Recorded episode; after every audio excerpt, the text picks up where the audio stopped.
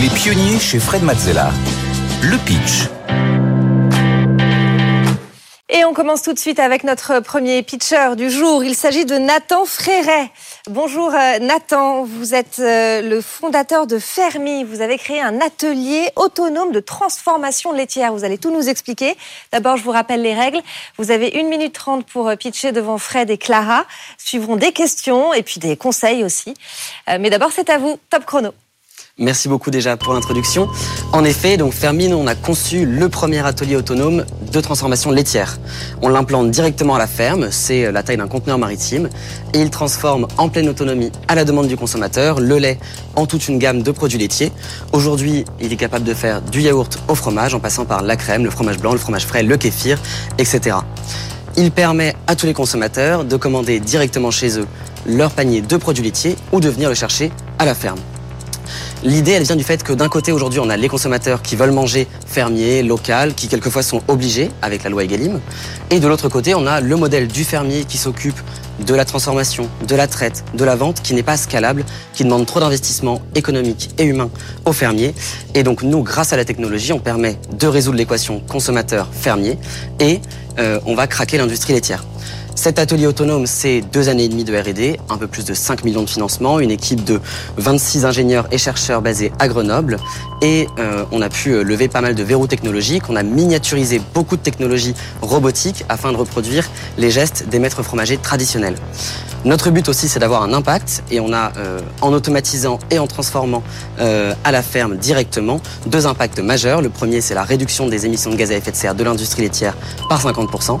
Et le second, c'est le doublement de la rémunération des éleveurs. Merci beaucoup. Merci beaucoup euh, Nathan Fréret. On commence tout de suite avec les questions de Fred.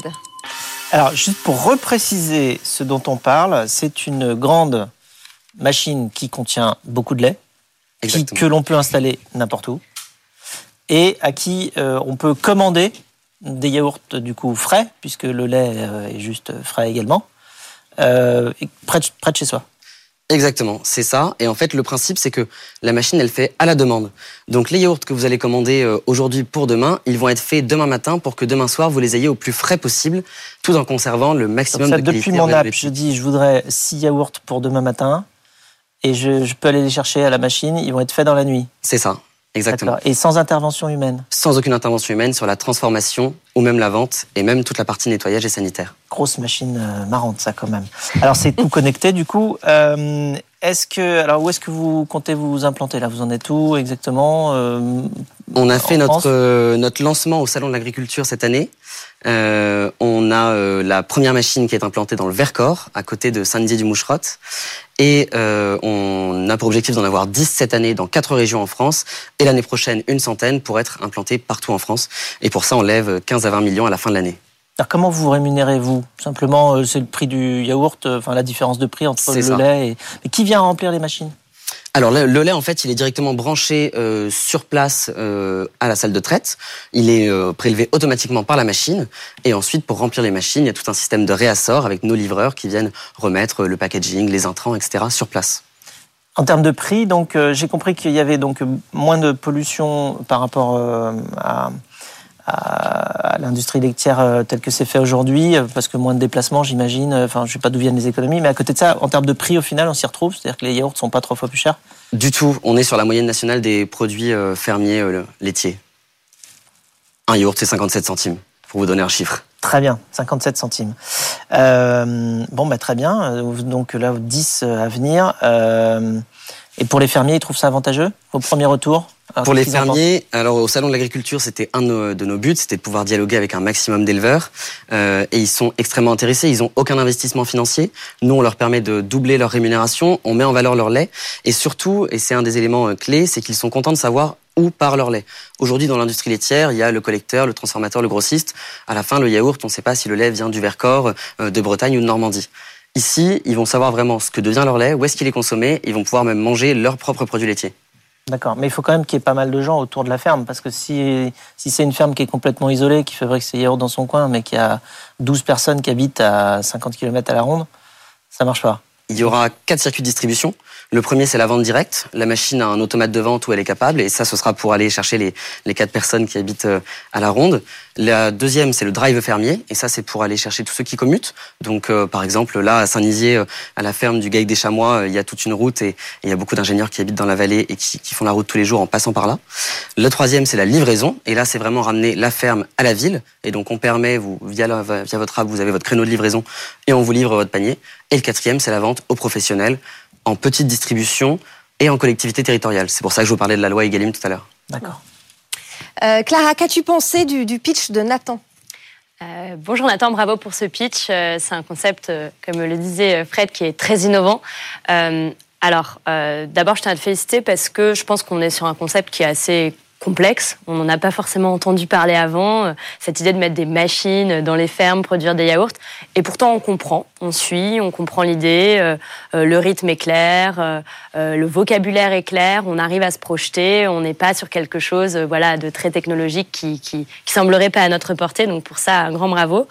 Euh, peut-être, euh, et, Fred a touché, euh, a touché du doigt de cet aspect, ce qui m'a paru peut-être manquer le plus au pitch, c'est l'aspect plus business.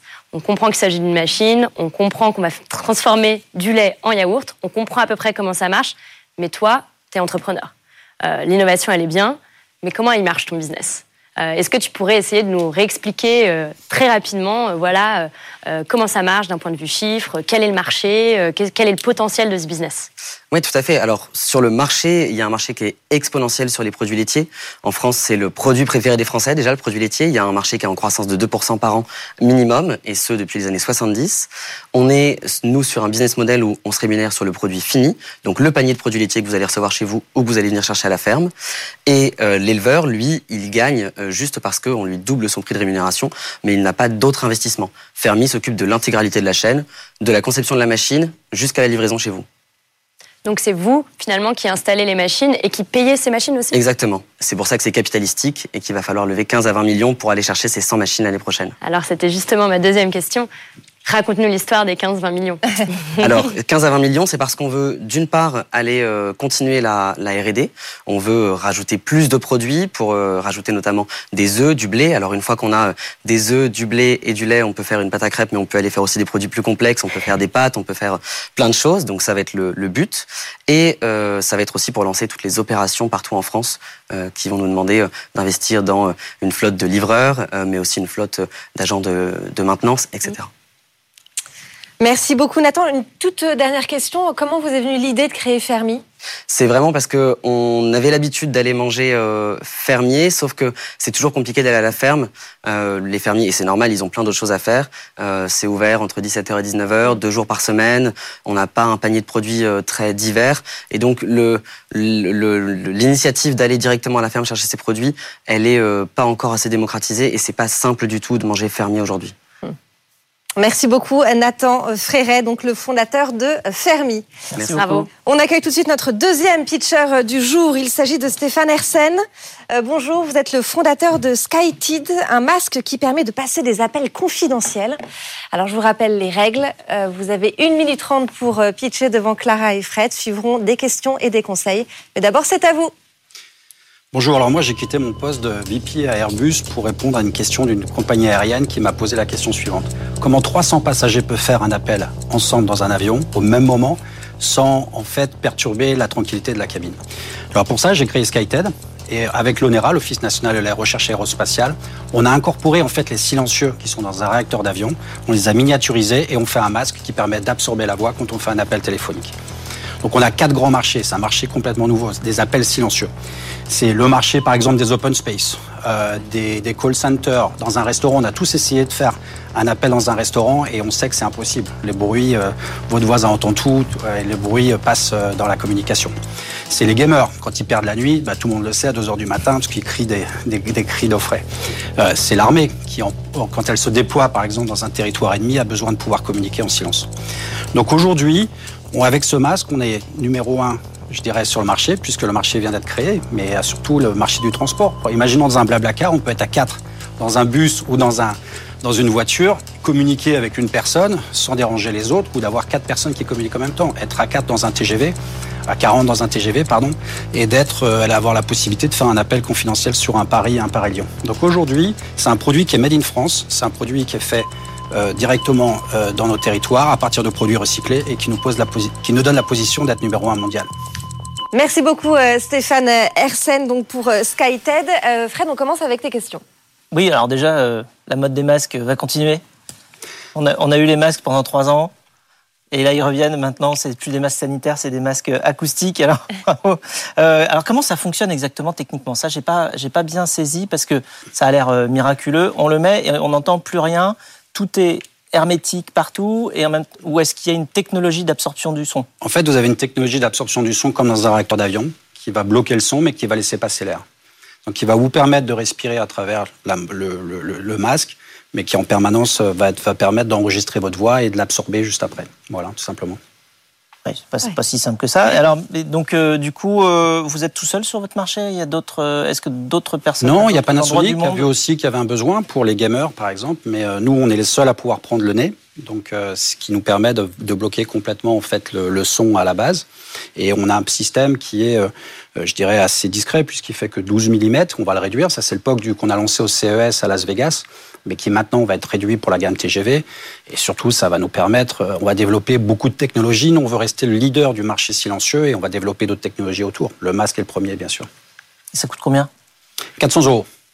D'accord. C'est le prix d'un Paris-Marseille en première classe, comme m'a dit quelqu'un de la TGV, dans un TGV. Donc, si vous travaillez tout le long de l'année, ça vous permet sur un Long, sur une longue distance de travailler pendant 2 à 3 heures euh, dans le TGV sans déranger vos voisins ou toute confidentialité très bien. Et il est, il est fait 100% euh, en France? Il va être fait 100% en France. Oui, oui, on cherche des fabrications, la fabrication. Il est made in Toulouse puisqu'on est une grosse, une grosse base aéro dans le projet, et on cherche bien sûr à le faire en produits euh, recyclés ou biosourcés. Hmm. Clara, on passe à tes euh, impressions sur le pitch de Stéphane. Bah, déjà bravo Stéphane. J'avais eu l'occasion de voir le produit au CES. Euh, je pense que c'est une très belle innovation.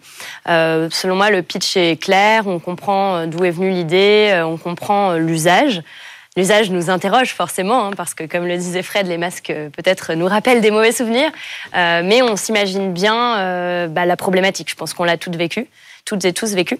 peut-être ce qui manque un peu dans le pitch et ce que j'aimerais que tu essayes de, nous expliquer rapidement, qui va acheter ce produit? 400 euros, c'est quand même une certaine somme. Euh, c'est surtout destiné à un usage de travail. Est-ce que ce sont les entreprises qui vont acheter le produit? Est-ce que ce sont les particuliers? Comment tu imagines ton déploiement sur le marché? Alors nous, trois grandes sections. La première, c'est le B2C. Donc on va faire un Kickstarter. Donc les gens peuvent venir sur skytide.io et déjà réserver pour avoir les meilleurs prix.